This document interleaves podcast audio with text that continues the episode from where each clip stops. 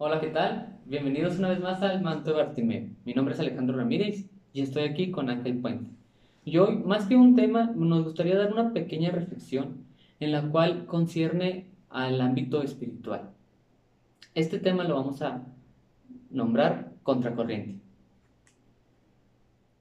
A los religiosos se nos acusa mucho de que somos unas personas que vemos todo en blanco y negro que solemos ser muy radicales entre nuestros pensamientos y que no entendemos que la vida es una en realidad una escala de grises. Pero lo que no dicen estas personas sobre la escala de grises es que aunque sea un gran diferentes colores en los que se desarrollan los pensamientos, siempre vas a estar orillado de uno u otro lugar. Y cuando se caen en el, en el lugar incorrecto del pensamiento, se pueden corromper no solamente las sociedades o las comunidades en las que vivimos junto con nuestro prójimo, sino que también a nosotros mismos. Entonces hoy nosotros nos gustaría hablar un poquito de cómo es el pensamiento católico acerca del pensamiento del mundo. Contracorriente es una palabra que es muy, este, muy utilizada y muchas veces vulgarizada porque se utiliza de muchas maneras. Frecuentemente la escuchamos. Ahora lo que nosotros queremos hacer es no caer en estereotipos y llegar al punto, hablar de cómo un comportamiento católico es correcto en esta vida humana. Mm, contracorriente es una palabra fuerte, pero no es, es una palabra que realmente viene de Dios. Él nos dice que nosotros no tenemos que seguir al mundo, porque no somos de este mundo. Nos gustaría empezar con dos citas para seguir con la reflexión. La primera cita es en el Evangelio de San Mateo, capítulo 12, versículo 30. Dice así, el que no está conmigo está contra mí, y el que no recoge conmigo desparrama. Palabra de Dios. La de Romanos, ¿nos puedes ayudar, por favor, Ángel? Vamos a leer una de Romanos que está relacionado un poco con, con esto que acabamos de leer. Es la de la carta a los Romanos, capítulo 12, versículo 2, y dice así, no sigan la corriente del mundo en donde vivimos, sino más bien transfórmense a partir de una renovación interior. Así sabrán distinguir cuál es la voluntad de Dios, lo que es bueno, lo que le agrada, lo que es perfecto. Palabra de Dios. Te alabamos, Señor. Muy bien, para desarrollar estos pequeños puntos, ¿con qué empezaríamos, Ángel? A mí me, gustaría empezar con, con esta eh, creencia o esta idea de que ya comentaste, eh, vamos contracorriente. ¿Por qué? Mm, porque nosotros al momento de reconocernos cristianos, de aceptar una fe que, como dices, es eh, pues es absoluta, ¿no? Mencionabas que como un poco radical, pero es más que nada porque es absoluta. Nosotros creemos en un Dios absoluto de la verdad, por lo tanto defendemos la verdad. Y en esa defender la verdad, pues no podemos caer en, en medios, ¿no? O sea, no, no podemos caer en, en, a lo mejor sí, a lo mejor no, sino eh, en lo que es y lo que no es. a partir de este pensamiento de, de, de ser absolutos con la verdad, pues el, el mundo que ya lo hemos comentado en, otros temas, el mundo el día de hoy, como ya es tan relativo, como ya es tan em, divergente y cambiante en todas estas eh, verdades, que cada quien ya tiene su verdad, cada quien ya tiene su, su pensamiento, pues choca, ¿no? Llegamos a chocar y por eso eh, tantas ideas, tantas ideologías del mundo actual y uno como cristiano que se mantiene firme en su fe empieza a, ir en contra, ¿no? Por eso esta palabra de contracorriente, porque todo el mundo va en una dirección y, tú como cristiano, pues al mantenerte firme en tu fe empiezas a ir en contra de toda esa, esa corriente del mundo, ¿no? Y por eso, por eso es, eh, llegamos a tal punto de que a veces mm, pues nos insultan, eh, se burlan de nosotros, eh, empiezan a vernos como raros, como como algo locos también, como, como que estamos locos porque, porque nos dicen, pues, ¿por qué no haces esto si todo el mundo lo hace? ¿no? empezamos a, ver esto de, bueno, pero es que todos van para acá, ¿por qué tú vas para allá? Si, si no, no, este, pues realmente porque no somos así como que eh, animales muertos, ¿no? Que se dejan llevar por la corriente, sino porque precisamente porque tenemos ese pensamiento eh, crítico y tenemos esa libertad para ir eh, defendiendo la verdad, que decidimos plenamente ir en contra de todo eso. Así es. Eh, la cita, en, una la, en la Biblia, en una de las citas podemos encontrar en el Evangelio de San Juan, capítulo versículo 18, que se habla de este, esta frase que estamos diciendo, ¿no? Que no somos nosotros de este mundo, sino somos de Dios. En el, para entrar al contexto rapidísimo sobre la cita que leí yo sobre Mateo, eh, para ponerlos un poco en contexto, básicamente se trata el pasaje cuando Jesús está haciendo milagros. Entonces los fariseos lo, lo empiezan a juzgar y empiezan a decir que él tiene este poder porque se lo dio Bolsebú. Y él dice, claro, claro que no. Si yo fuera de Belcebú y estuviera expulsando a sus, a sus súbditos, a sus demonios, él no podría subsistir este reino porque está dividido. Entonces no podemos decir nosotros ser católicos y querer eh, aparentar ser parte del mundo porque no estaríamos sirviendo a ninguno de los dos amos, que, el que mucho abarca poco aprieta, una, una manera muy este, coloquial de decirle, y otra manera es que no puede servir a dos amos. Cuando Jesús dice que él, su poder no viene de, de, Satanás, sino viene del Padre, y este poder mismo es la representación del Espíritu, ahí recalca. El único pecado que no se perdona es atentar contra el Espíritu. Si nosotros en nuestra conciencia, si nosotros en nuestro discernimiento, si nosotros en este razonar, que ya hemos hablado en nuestros temas, sabemos que algo está mal y simplemente lo hacemos, es tentar contra aquel espíritu que nosotros se nos ha dado desde el bautismo. Y nosotros no podemos alegar a que no sabíamos o a que no conocíamos, porque precisamente para eso están todas estas herramientas que nos ha dado la iglesia, para acercarnos y provocar nosotros una desidia, así como que, bueno, pues que se encarguen otras personas, pues lo único que nosotros estamos cayendo es una indiferencia social, una indiferencia social. Mm, también quiero decir que estos pensamientos que siempre nos va a dar el mundo no necesariamente tienen que ser buenos y tampoco necesariamente tienen que ser malos, como hablaba sobre la escala de grises lo que realmente va a permitir a nosotros darnos cuenta si es bueno o es malo, simplemente como el maligno, como la oscuridad y como la luz, no le va a tener miedo a salir a la luz, a, salir a relucir. Y, esto es bien importante, cuando algo se empieza a ocultar o cuando algo se utilizan muchas dialécticas o muchas palabras rebrujadas como para que no lo logramos entender, pero pues más o menos nos quieren meter esa información, entonces es algo malo. La verdad siempre se dice, se dice de una manera directa y sobre todo se dice con mucha caridad, con mucho amor.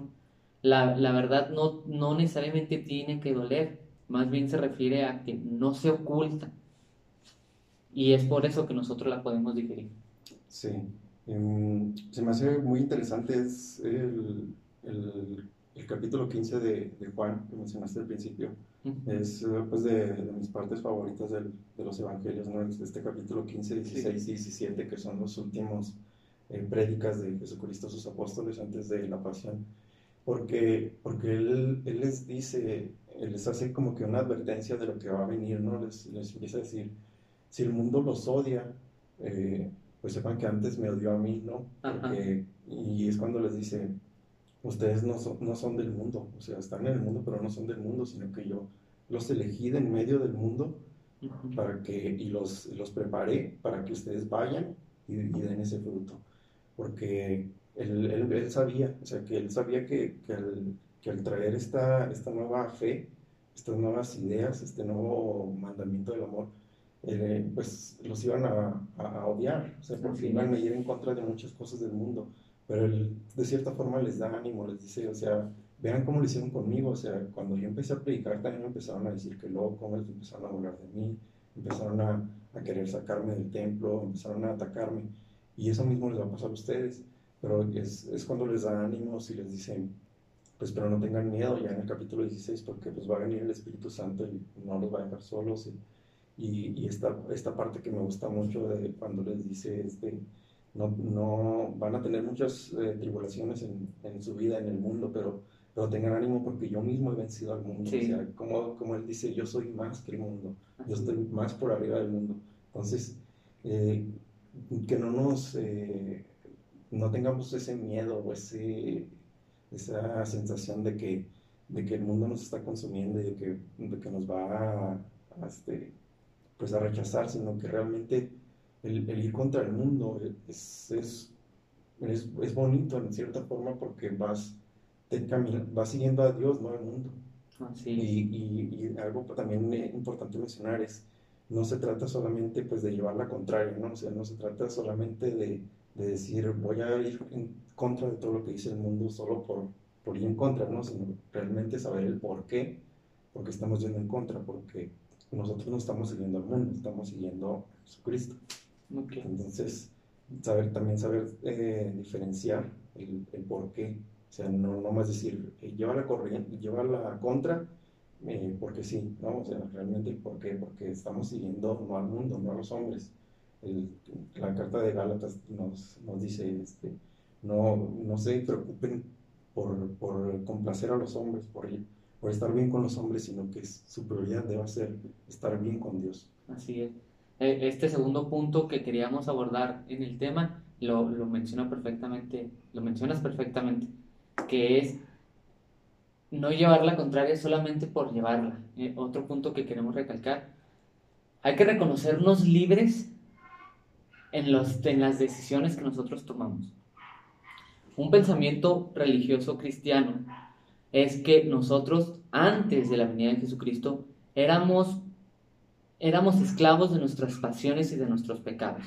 No podíamos nosotros realmente desarrollar una gran santidad o podríamos diferenciar muchas cosas entre los buenos y los malos porque simplemente no teníamos esa posibilidad. Cuando Jesucristo muere por todos nosotros, y nos libera, nos desencadena, como dirá San Pablo en la carta a los romanos, nos libera de este pecado. Entonces ahora sí nosotros somos libres del actuar de nuestros propios criterios. Y cuando nosotros decidimos libremente llevar esta vida a la que Jesús nos invita, entonces nosotros estamos haciendo un acto de verdadera libertad en el amor que es otro, e, e, es, otro factor importante en, la, en el catolicismo. Todas las acciones que nosotros hacemos siempre va dirigido hacia el amor, hacia el amor que sentimos tanto hacia nuestro prójimo como hacia, como hacia Jesucristo. Como, perdón, hacia nuestro prójimo como hacia nuestro Dios.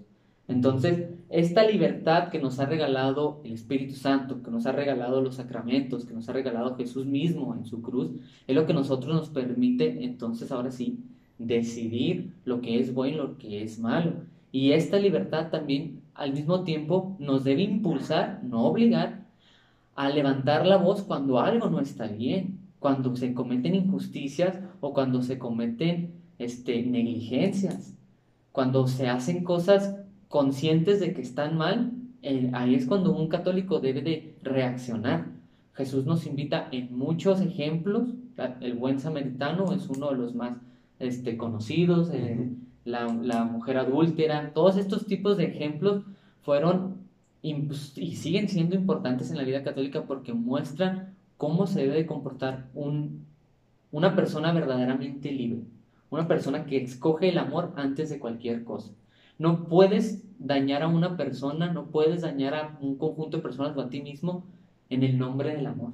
Eso nunca, nunca va de la mano siempre, siempre es estos, estas decisiones que nosotros tomamos, siempre van a beneficiar de una u otra manera.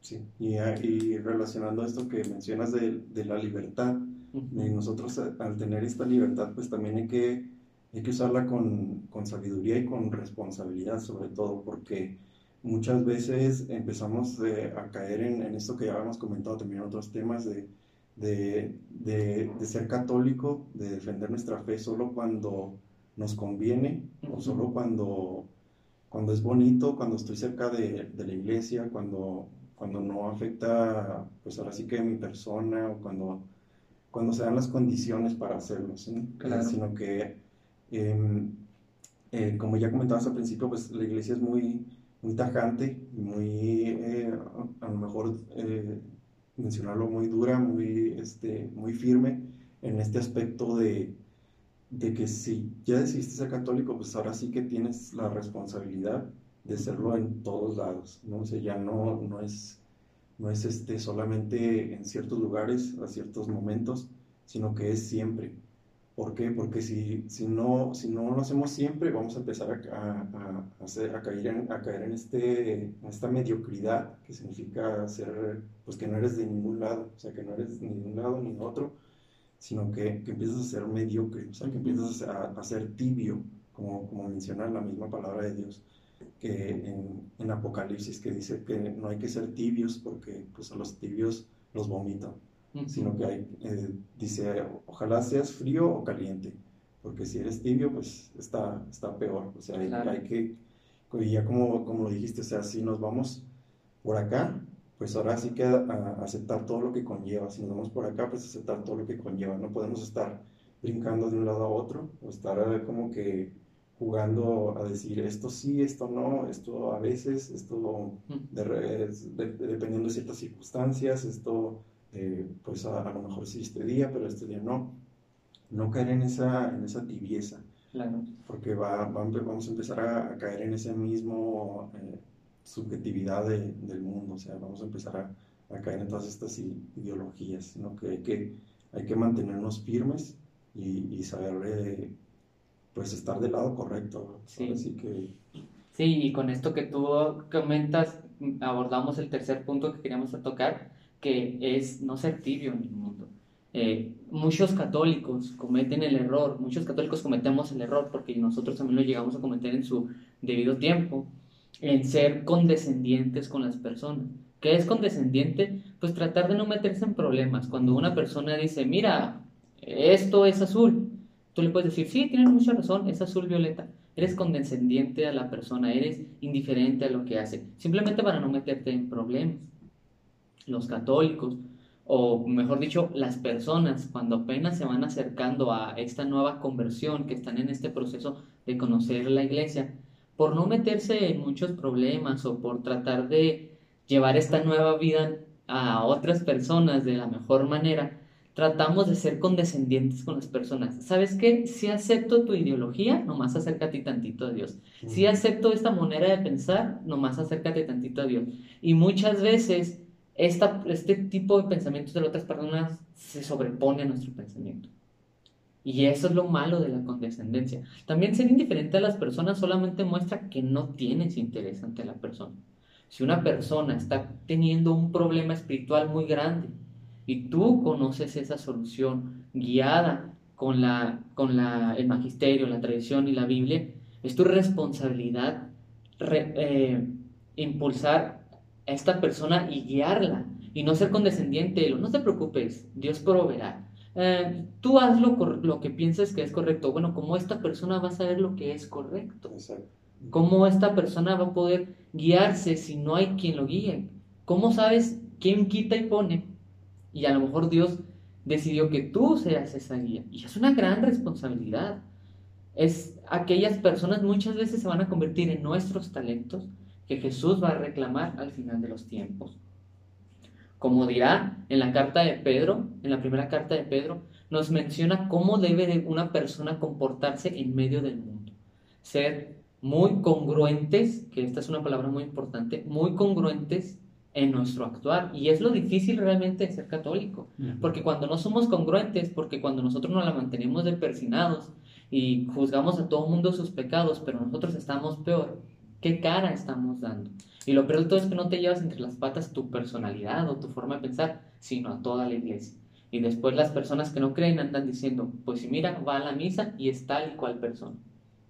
También esto es importante mencionar que no porque no siempre seamos congruentes, ya que la perfección no es alcanzada en este mundo, de todos modos no significa que debamos aflojar, porque recuerden que la iglesia está llena de pecadores y Jesús vino a salvar a los pecadores.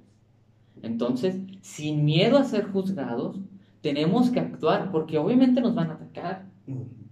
Pero esta contracorriente que nosotros estamos diciendo es tratar de llevar lo mejor de nosotros a la iglesia. La iglesia se compone de nosotros y nosotros le vamos a dar lo mejor, lo mejor que le podamos dar. Sí, es esta responsabilidad que mencionaba al principio, o sea, parte de nuestra responsabilidad, pues es ahora sí que enseñarlo, ¿no? Enseñar a los que no, a los que no conocen, no tanto para, para juzgarlos, ¿no? Para decirte, mira, estás mal, o para burlarte, para decir, este, estás eh, cayendo en pecado, eres pecador, que sea, no, para, no para señalar, no para juzgar, sino más que nada de una forma, de una corrección fraterna, ¿no? O sea, ver, ver por el bien de los demás, es decir, yo te, yo te corrijo, o yo te, yo digo que, que por ahí no es, porque yo quiero que tú también estés en el lado de la verdad, no porque yo quiera pelear contigo, porque quiera llevarte la contraria, o, o lo que sea, ¿no? Sino porque yo verdaderamente quiero, conozco la verdad, quiero que tú también conozcas la verdad, que no te dejes influenciar por todo esto que, que, que, el mundo te, te, consume, sino más que nada es por eso, o sea, tenemos también esa responsabilidad de, de, nosotros conocemos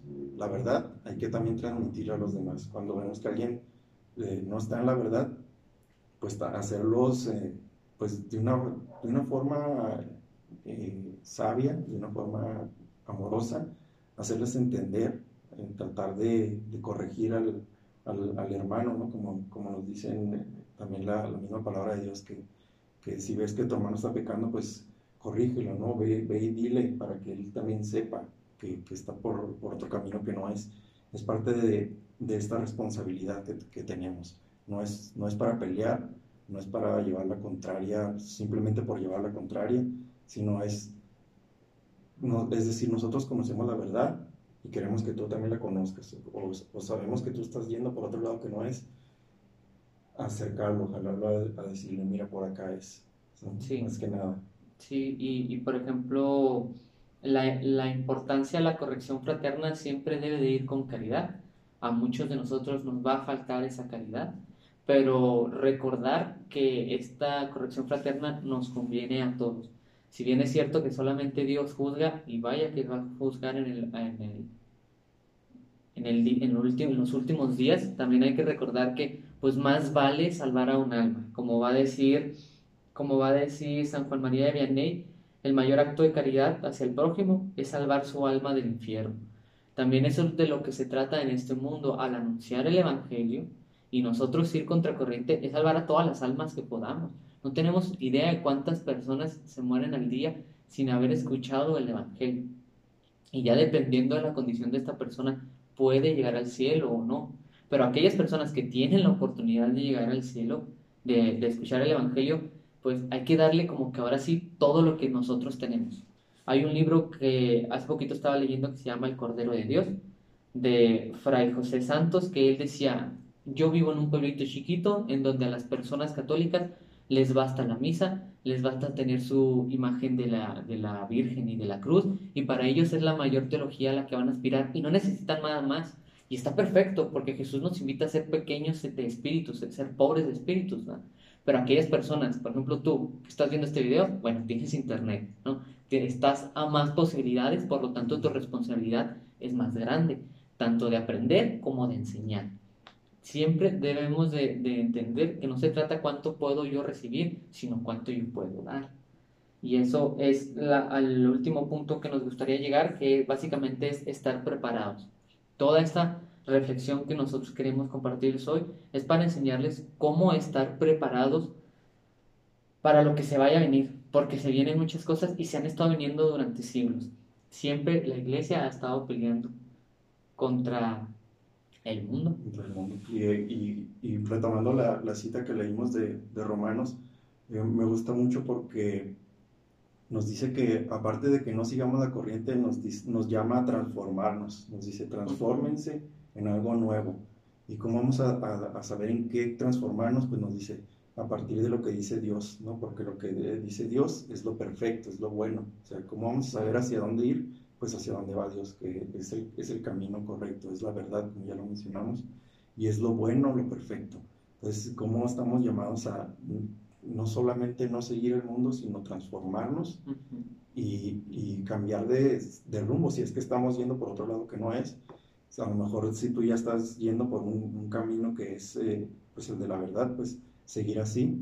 Si no, pues tomar eh, ahora sí que reflexiones, ver hacia dónde estás yendo, ver en qué, qué estás eh, haciendo mal y, cambiar el rumbo, ¿no? Nunca es tarde para cambiar el rumbo. Y, de, lo que comentas de prepararnos, es muy importante prepararnos. ¿Por qué? Porque si no conocemos la iglesia, pues no vamos a saber qué es lo que está mal, ¿no? Muchas veces pensamos que, también ya como lo hemos comentado en otros temas, pensamos que lo que nos dice la iglesia solo lo dice por capricho, porque quiere limitarnos, porque quiere llevar la contra.